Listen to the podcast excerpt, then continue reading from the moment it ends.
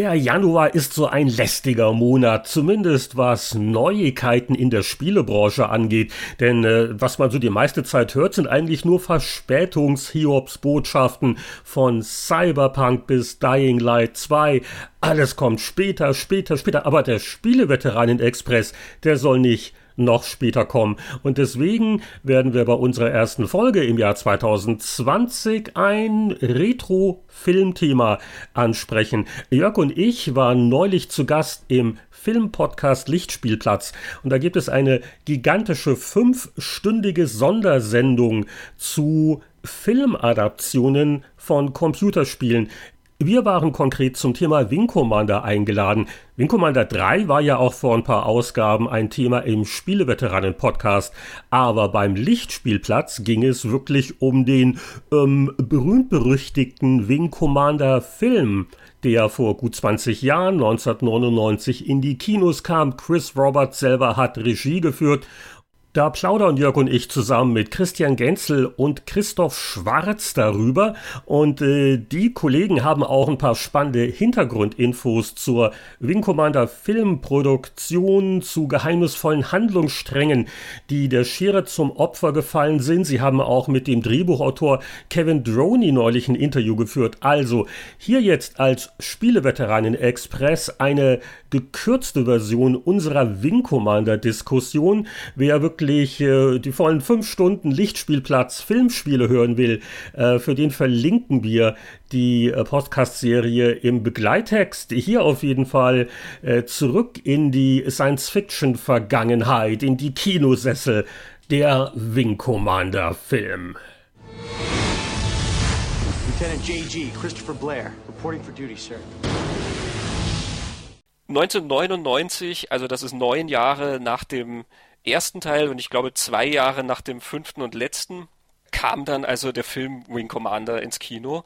Ähm, unter der Regie von Chris Roberts, der einzige Spieledesigner, der je selber die Verfilmung von seiner Welt übernommen hat. Christoph, vielleicht magst du uns mal kurz äh, den Film erzählen und einordnen. Was passiert da? Die Kilrathi klauen den Menschen der Konföderation den Nefcom-Computer, mit diesem Nefcom-Computer oder diese, Software oder was auch immer das genau ist, äh, kann man durch, an verschiedenen Punkten durchs All springen, so können sie sich sehr schnell der Erde nähern, sie wollen die Erde angreifen und die Menschheit vernichten und das gehört verhindert. Kurz gesagt. und dann gibt es unseren Christopher Blair äh, und seinen Freund den Maniac. Dann gibt es nur die Angel Devereaux, also unsere drei Hauptfiguren, würde ich sagen, die beauftragt werden, ähm, eigentlich hauptsächlich Information von einem Punkt zum anderen zu bringen, äh, um diesen Angriff abzuwehren, einerseits, und andererseits äh, mit den Kampfjets aufzusteigen und die Kilrathis da aus dem All zu schießen. Und ein Element, das dann immer wichtiger wird im Laufe der Geschichte und von Anfang an eingeführt wird, ist das Element, dass Christopher Blair ein Pilger ist. Das ist eine besondere Abstammung in der Geschichte. Und diese Pilger haben die Fähigkeit, sich anders und besser im All zu bewegen als die Menschen und auch die Computer der Menschen, also diese NEFCOM-Computer, weil sie Verbindungen zwischen den Sternen sehen, Korridore zwischen den Sternen und dann ähm, dadurch fahren oder äh, da geht es immer darum, dass es Sprungpunkte gibt, Jump Points, von denen man von einem Punkt an den anderen springt im All. Und das ist dann sehr, sehr wichtig, dass Christopher Blair diese Abstammung hat und diese Fähigkeit im Ende die Macht hat und sie das über die im Laufe der Geschichte aneignen muss ähm, um am Schluss dann die, die Erde von dem Kilrathi-Angriff irgendwie zu retten, indem er rechtzeitig die Information überbringt, nämlich wo die Kilrathi dann aus dem Loch rausspringen und, und dann der, kann, dort, kann dort die Flotte warten, genau. Kurz gesagt, das ist eigentlich Liebesgeschichten gibt's zwei, ähm, verrückte Piloten gibt's, äh, tragische äh, Unfälle gibt's und äh, Missgunst und Neid und ich würde schon sagen, fast Verrat, aber der wurde rausgeschnitten, der Verrat. Aha. Genau, dazu kommen wir noch ein bisschen zu der etwas schwierigen Produktionsgeschichte des Films. Aha, okay, da, da bin ich auch mal gespannt. Ich, ich, ich weiß nicht, weil du gerade äh, diese Pilgersache erklärt hast, äh, wenn ich das mal kurz anmerken kann, also als Spieler hat man ja immer größte Sorgen, wenn ein Spiel quasi verfilmt wird nach dem Motto, okay, was wurde da jetzt geändert, um vielleicht das einem großen Kinopublikum schmackhafter zu machen. Und äh, Wing Commander merkt man zum einen schon an, dass der Chris Roberts da selber den Daumen drauf hatte. Also so in einigen Details ähm, fühlt sich das schon sehr Wing-Commanderisch an, aber, oder Jörg, korrigier mich jetzt gegebenenfalls, diese ganze Pilgernummer, die gab es ja nie in den Spielen. Also diese ja, Herkunft. Ja. Das, glaub, das erinnert mich Mama, ein, ne? ja, ja, das erinnert mich ein bisschen an die Entscheidungen, das Buch äh, Dune, der Wüstenplanet zu verfilmen, wo man auch auf einmal glaubte, also der, der David Lynch auf einmal glaubte, er müsse äh, jetzt diese komischen Schallmodule einführen, weil sonst niemand kapiert, dass die Atreides-Soldaten besonders gut kämpfen können. Und da muss man dann als Fan der Vorlage immer stark schlucken. Und hier ist es ähnlich. Also diese ganze Pilgergeschichte, die gibt's einfach in der Spieleserie gar nicht wir, wir tanzen jetzt immer so ein bisschen rum um die Probleme, die da so in der Produktion kamen, aber ähm, vielleicht bevor wir da jetzt total eintauchen, reden wir nochmal drüber, man hört es vielleicht auch schon mal so ein bisschen durch. Ähm, der Film wurde äh, Verhalten aufgenommen. oh, man muss die Politik gehen, diplomatischen Formulierungen. ähm, äh, an was erinnert ihr euch denn, ähm, als dieser Film rauskam? Was, was äh, habt ihr da mitgekriegt? Was ist in der Community passiert? Wie ist das oh, rezipiert oh, worden? lebhafte Erinnerung, weil damals war ich als Korrespondent in den USA, ähm, in Berkeley und äh, habe zu der Zeit nämlich für eine Zeitschrift namens GameStar geschrieben und deren Chefredakteur war das war, das war ich zu der Zeit. Aufpassen, und äh, aufpassen. dadurch hat der, ähm, ich, ich dachte, du machst so ein Ratespiel draus. Ähm, da war dann, ähm, ja, klar, dass der äh, US-Korrespondent natürlich da ins Kino gehen musste, zumal ich glaube, dass da auch der Film einfach früher lief. oh ja, das war ja damals, Wochen selbst, so. selbst Star Wars Episode 1, das war ja auch zu der Zeit, äh, das war ja noch die Zeit, wo Monate vergangen sind zwischen US- und Deutschland-Kinostart. Da war das noch ein echter Vorteil. Und äh, ich weiß auch noch, dass bei der Wing Commander Vorstellung eine der großen Attraktionen, und ich glaube, warum der auch ein ganz ordentliches Eröffnungswochenende in den USA hatte, war, es gab einen Star Wars Episode 1 Filmtrailer. Also dieser Hype lief und äh, ich bin mir sehr sicher, dass da wirklich äh, einige Leute im Kino dann aufgestanden sind, nachdem der Star Wars Trailer lief und rausgingen. Also die haben sich eine Kinokarte für Wing Commander gekauft, nur um den Star Wars Trailer zu sehen. Äh, es, es gab noch kein YouTube vor äh, 1999. Also es ist heutzutage schwer vorzustellen. Heutzutage habe ich ja das andere Problem, dass ich Trailer dauernd vermeiden will, weil der Trailer immer so die ganze Handlung eigentlich schon spoilert. Aber damals äh, haben Leute nur deswegen eine Kinokarte gekauft, um den Trailer zu sehen. Äh, anyway, aber ein paar haben durchgehalten, haben dann auch den ganzen Winkowader-Film sich angeschaut. Ich gehörte dazu. Und äh, ja, also so, je, je, länger es ging, desto mehr schwand so die Vorfreude. Ich, ich, ich weiß noch, wie äh, gut gestimmt ich vom Anfang war. Also ich fand das Intro wirklich toll gemacht und erst diese Kennedy-Rede, diese historische und dann so andere, ne, wie man so hört, so wie aus dem Radio so blechern, wie so quasi so dieser Rahmen eigentlich auch äh, erzählt wird und die Menschheit und die Kolonisten und dann diese komischen Raumschiffe auf einmal, die dann angreifen und dann mit dieser Kamerafahrt. Also das war eigentlich sehr äh, ordentlich gemacht und äh, ja, so halt mit, mit zunehmender äh, Spielzeit mh, wurden dann doch die, die Löcher in der äh, Logik, in der Handlung immer offensichtlicher und natürlich unvergessen also, äh, die, die Spannung wurde ja immer größer. Äh, der Film, er lief und lief. Und wo sind denn die Kilruffy? Wir haben sie ja noch nicht gesehen, sondern immer nur ihre Raumschiffe. Und als dann äh, man sie erstmals gesehen hat, relativ kurz und wahrscheinlich auch nur für den Film hat er sich das einfallen lassen, dass die äh, Kilruffy in ihren Schiffen in irgendeiner so Atmosphäre rumstehen in so einer grünen Nebelsuppe, ja, damit man sie Dass nicht man so gut erkennt. Die schlechten genau, ja, Effekte nicht sehen genau. kann. Und das war dann der Moment, wo man so, hm, äh, so ein bisschen doch enttäuscht war. Ja, das war einfach, ich weiß nicht, als Film es war, es hatte weder tolle Tricktechnik, äh, was, was natürlich schlimm ist, wenn ein Film äh, zu einem Spiel gemacht wird, wo das Spiel ja schon eher Avantgarde war in, in technischer Hinsicht und ja auch in, wie wir, wie wir schon herausgearbeitet haben, in gewisser Weise auch Avantgarde war in Sachen äh, diese Verquickung von, von Story, Film und Spiel. Und dann hast du halt einen äh, Spielfilm, der mit einer teilweise miserablen, teilweise okayen Tricktechnik aufwartet, der äh, Dialoge hat, die jetzt wirklich B-Movie-Qualität im allerhöchsten äh, äh, Sinne haben, wenn, wenn überhaupt. Und ja, was bleibt denn dann noch übrig? Also das. Oh, also, also, also jetzt hört man nicht auf den Lager, der ist jetzt ein bisschen zu streng.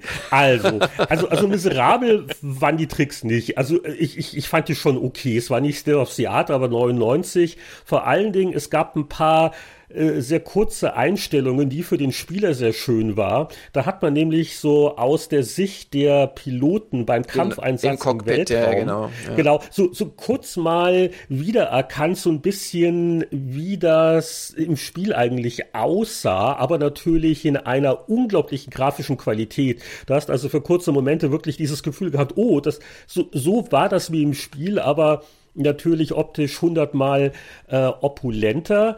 Und äh, also jetzt gerade mit den Dialogen, ja, es ist natürlich ein B-Movie, aber äh, jetzt gerade beim Wiederangucken gestern Abend, nur für euch, DVD.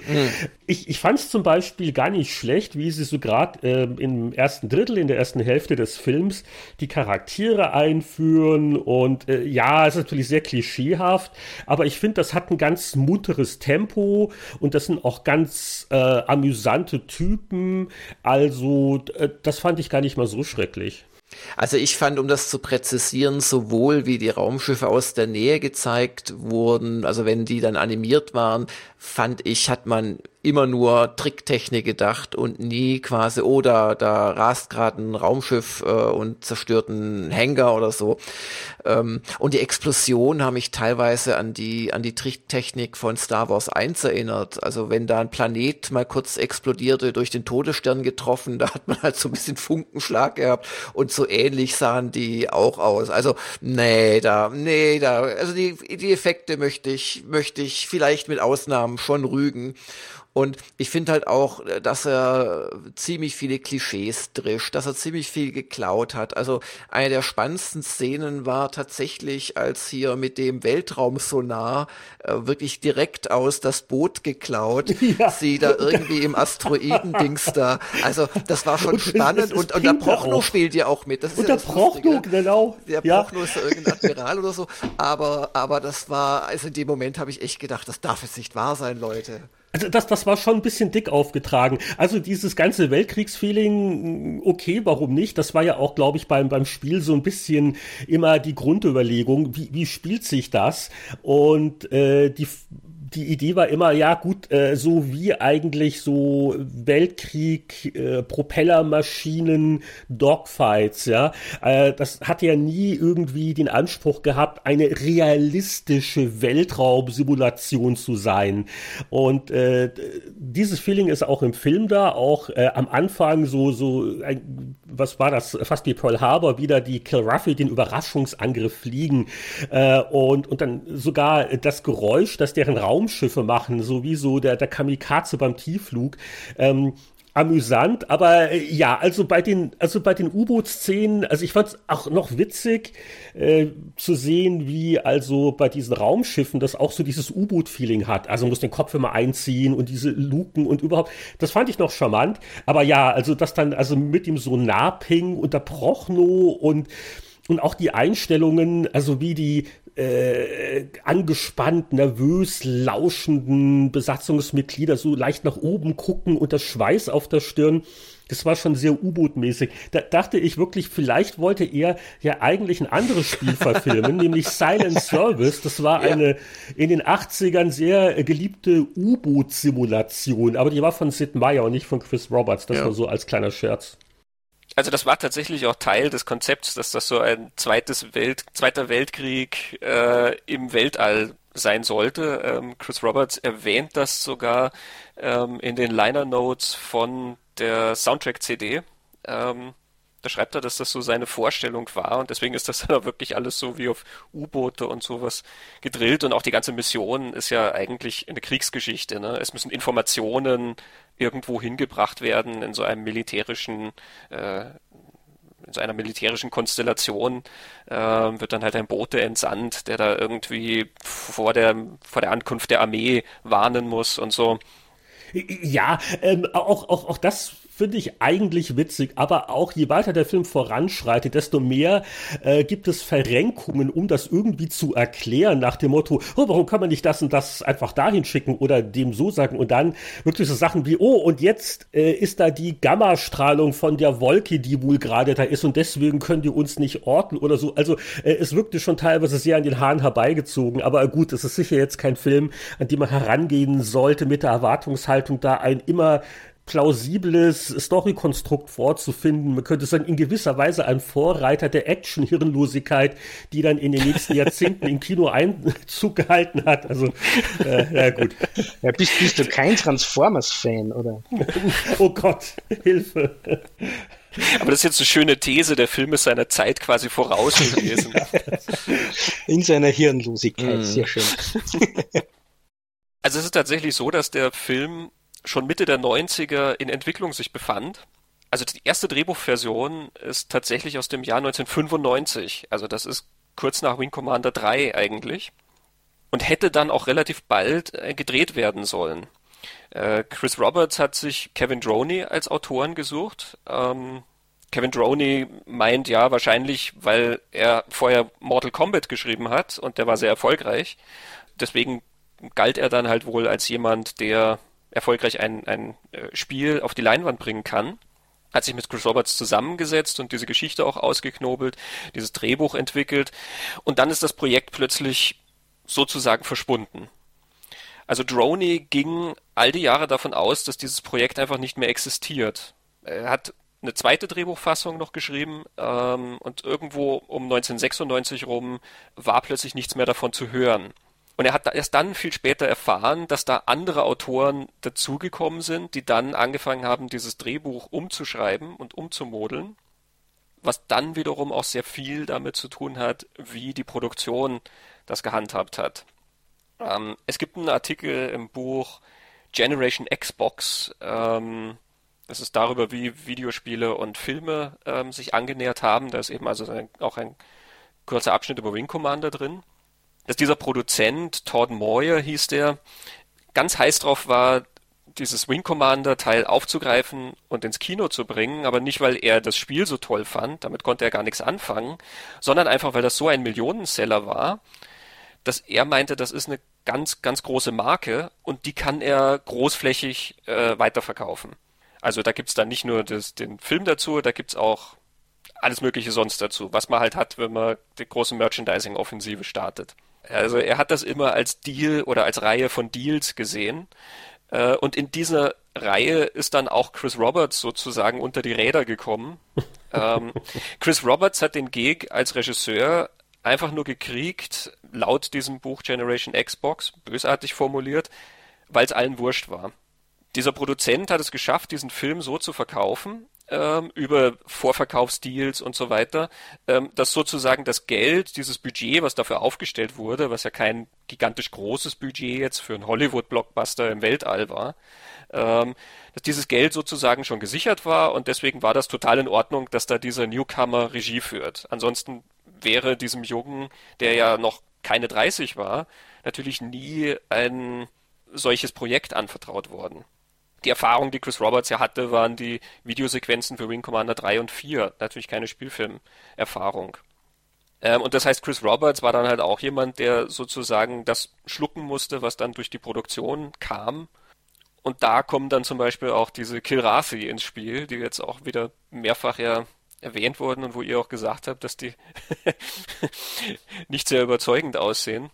Ähm, die Kilrathi waren tatsächlich immer schon ein Problem in diesem Film ähm, auch das hat Kevin Droney erzählt. Äh, Kevin Droney war tatsächlich damals sogar bei den Videoaufnahmen noch zu den Wing Commander Spielen und hat da schon gesehen, dass diese Kilrathi-Masken einfach lächerlich aussehen.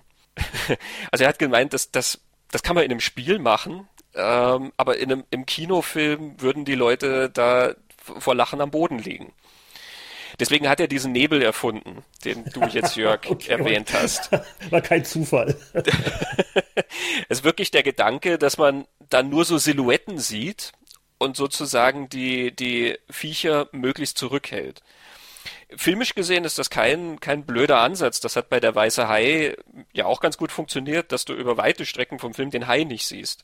Hatte natürlich da auch technischen Hintergrund, aber ähm, für so ein Monster in einem Film sozusagen kann das gut funktionieren, dass du das gar nicht richtig erkennst. Ja, und es, es war in die Geschichte irgendwie eingebaut, dass dieser Nebel, das ist das Nährgas, das die Kilrathi zum Leben und Atmen brauchen, so wie wir den Sauerstoff. Also, und das habe ich auch nicht blöd gefunden. Blöd ist nur, dass nicht gescheit erklärt wird im Film. Aber Ah, siehst du, da wäre ich jetzt gar nicht drauf gekommen, ja, weil im, im Film, das wird nicht erklärt, genau. aber ja, Christian hat das Wort. ja, also Roberts hat dann, wollte ja trotzdem dann diese Kilrathi so mit so animatronischen Effekten machen, also ebenso ähnlich wie er das in, in den Wing Commander Spielen gemacht hat. Ähm, und diese Sequenzen waren dann halt auch einfach so wenig überzeugend, dass also auch ein kompletter Handlungsstrang der Schere zum Opfer fiel. Es gibt einen Handlungsstrang um einen Verräter. Christoph, das kannst du dann vielleicht noch etwas näher erläutern, was es damit auf sich hat in der Geschichte. Der wurde dann einfach komplett herausgeschnitten, äh, weswegen dann viele Szenen auch so ein bisschen lose dastehen und man fragt sich dann genau, was ist jetzt eigentlich passiert, warum machen die das oder oder was ist jetzt in der Zwischenzeit? Du siehst einmal, du siehst einmal, da ist Freddie Prince Jr., also der den Blair spielt, ist verletzt an der Hand ähm, und du weißt einfach nicht warum. Und er kriegt dann von Paladin dieses äh, Abzeichen, was die Pilgrims alle tragen. Ja, ja, ja, genau. Genau. Ähm, und Freddie Prince Jr. hätte ja eigentlich ein eigenes. Das haben wir am Anfang ja. vom gesehen, dass er eins hat. Und das Ding hat eine eingebaute Waffe. Das ist wie so ein Messer, was da, was da innen drin ist.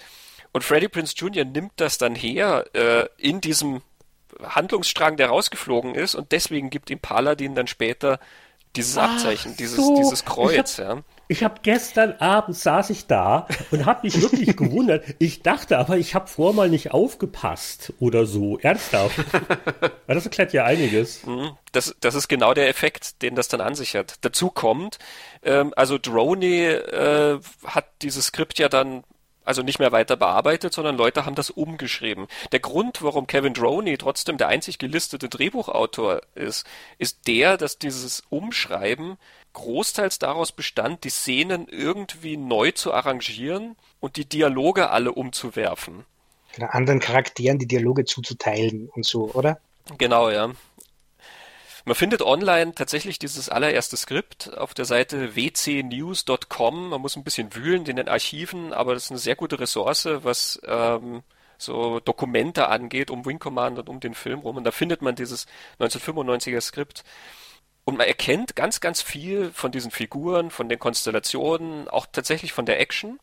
Ähm, nur in einer Reihenfolge, die mehr Sinn macht und ähm, in Dialogen, die auch tatsächlich besser für diese Figuren hm. funktionieren. Freddie Prince Jr. hat mal gesagt dann, das war Bait and Switch. Die Schauspieler haben alle zugesagt auf ein sehr gutes Skript hin hm. und als sie dann ans Drehen gingen, äh, haben sie ein ganz anderes Skript vorgesetzt gekriegt.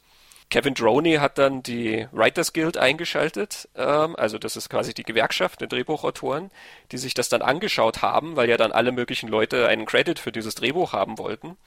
Und die haben dann festgestellt, nein, im Endeffekt, vom Plot her ist das immer noch das Kevin Droney-Skript, nur halt ähm, sozusagen mit, mit neuen Sätzen darüber gebügelt ähm, und halt eben durcheinander gewürfelt.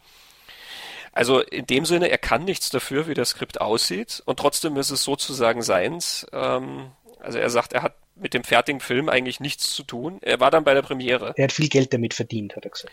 Genau, it put one of my kids through college. Dann hat's doch was Positives.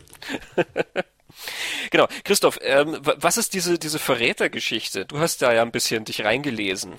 Ja, genau. Es gibt ja ähm, einen Roman zum Film, den hat Peter Taleb geschrieben und Peter Taleb hat dann auch zwei Fortsetzungsromane zu der Film Wing Commander Geschichte geschrieben. Also sie nennen das das Wing Commander Film Centered Universe. Und dieser Roman erzählt eigentlich die, die Geschichte vom Film mit eben diesem Subplot rund um den Verräter. Und in, in der Geschichte geht es darum, dass es zwei Konföderationsgeneräle, Admiräle gibt. Der eine ist der Wilson, den sieht man ähm, ziemlich am Anfang. Das ist der, dem das NEFCOM geklaut wird und der das noch mit Waffengewalt äh, zerstören will am Anfang. Und der Captain oder Commander Sansky, das ist dieser, ich glaube, das ist der mit der Glatze auf der Tiger Claw.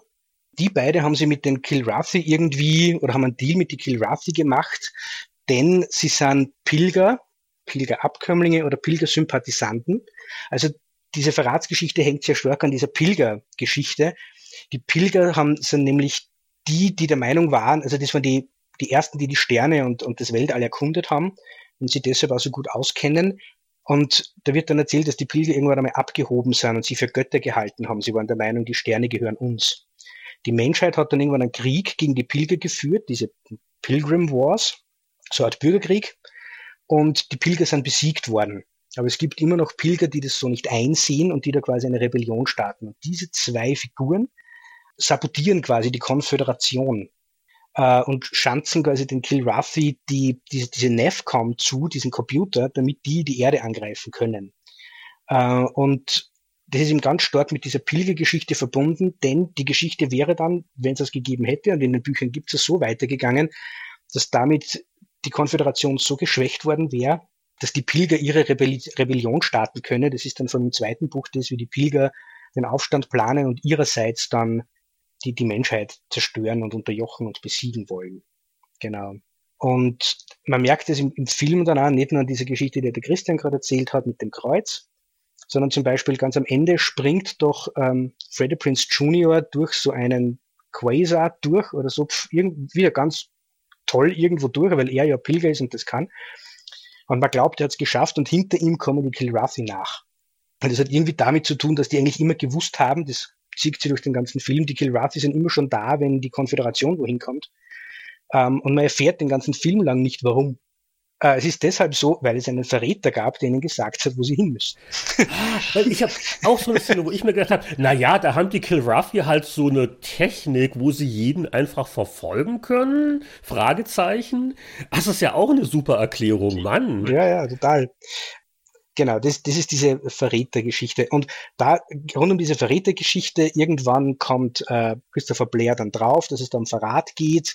Und in diesem Kampf benutzt er dann sein Pilgerkreuz mit dem Messer, um den Bösen da abzumurksen. Und deshalb braucht er später von, von Paladin wieder das Pilgerkreuz, das der dann hat. Deswegen gibt's ihm der. Und deswegen ist er sehr handverwundet, weil er sich gerade Faustwatschenkampf oder so gemacht hat. Genau. Der Hauptgrund, warum das rausgeschnitten worden ist, wenn ich das jetzt richtig verstanden habe, war der, dass die äh, da zu viele Kilrathi-Nahaufnahmen waren und die sahen scheiße aus, oder wie? Also so lautet die das, was man findet ähm, darüber, dass halt einfach diese Effekte so wenig überzeugend waren. Es wird auch gemunkelt, ich weiß nicht, ob es nur ein Gerücht ist, dass die Sets, die gebaut wurden, dann zu klein waren für diese Kilrathi-Kostüme die dann erst später kamen. Ähm, es ist immer schwer, bei solchen Sachen dem dann ganz auf den Grund zu gehen, weil natürlich auch jeder ein bisschen was anderes erzählt, ähm, was genau dann eigentlich der Haken war. Man weiß halt einfach nur, sehr, sehr viele Sachen sind offensichtlich schiefgegangen, weil sie auch nicht richtig kommuniziert wurden und weil halt offensichtlich von oben jemand eine Vorstellung davon hatte, was ist das, was wir da verkaufen wollen.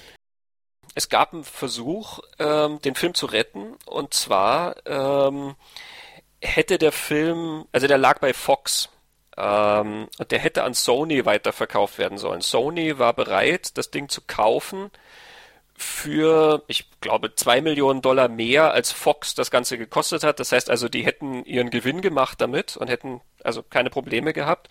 Und Sony hätte Chris Roberts dann nochmal zusätzliches Geld gegeben, um dieses Kilrathi-Problem zu lösen. Oh. Und dann, sie waren auch wirklich bereit, das Ding großflächig äh, zu starten auf 2500 Leinwänden quer durch Amerika mit der entsprechenden Werbemaßnahme dahinter.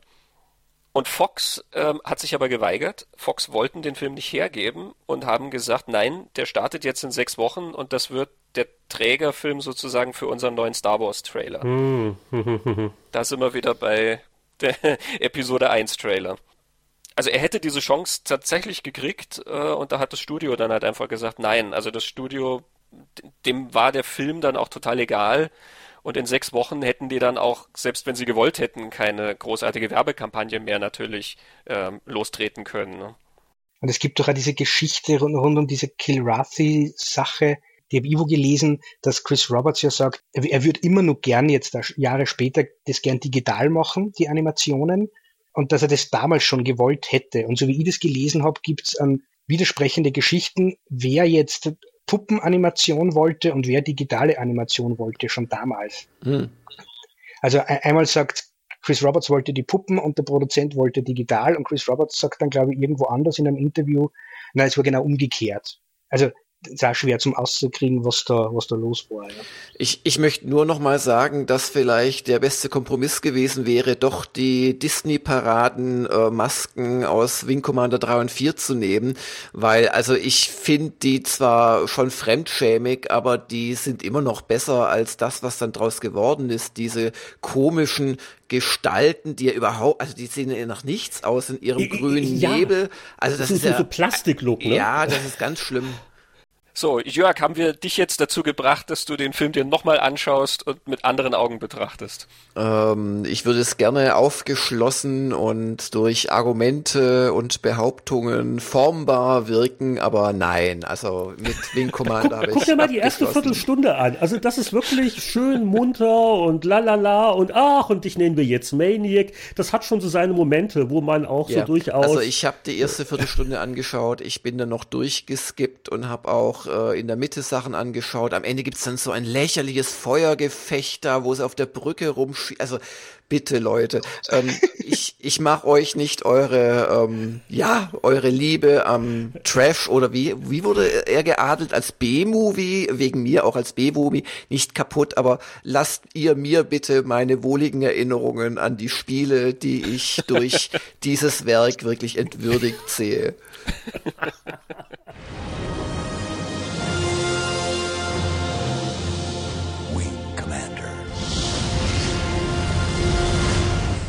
Soweit der Spieleveteranen Express Auszug von Lichtspielplatz Podcast 38. Der Titel deutet schon subtil an, dass es dann nicht nur um Wing Commander geht. Die Folge heißt Klempner, Katzen und Krawall. Die Spieleverfilmungen der 90er, der Super Mario Bros. Film wird ebenso erwähnt wie die Street Fighter Adaption, Mortal Kombat, äh, einige Interviews dabei, äh, wirklich sehr empfehlenswert. Äh, wir bedanken uns für eure Aufmerksamkeit, insbesondere bei den Patreon-Unterstützern Zuhörern, die mit ihren Zuwendungen dieses Sonderformat des Spieleveteranen-Podcasts ermöglichen. Ansonsten hören wir uns in Kürze wieder bei der nächsten regulären Folge. Bis dann!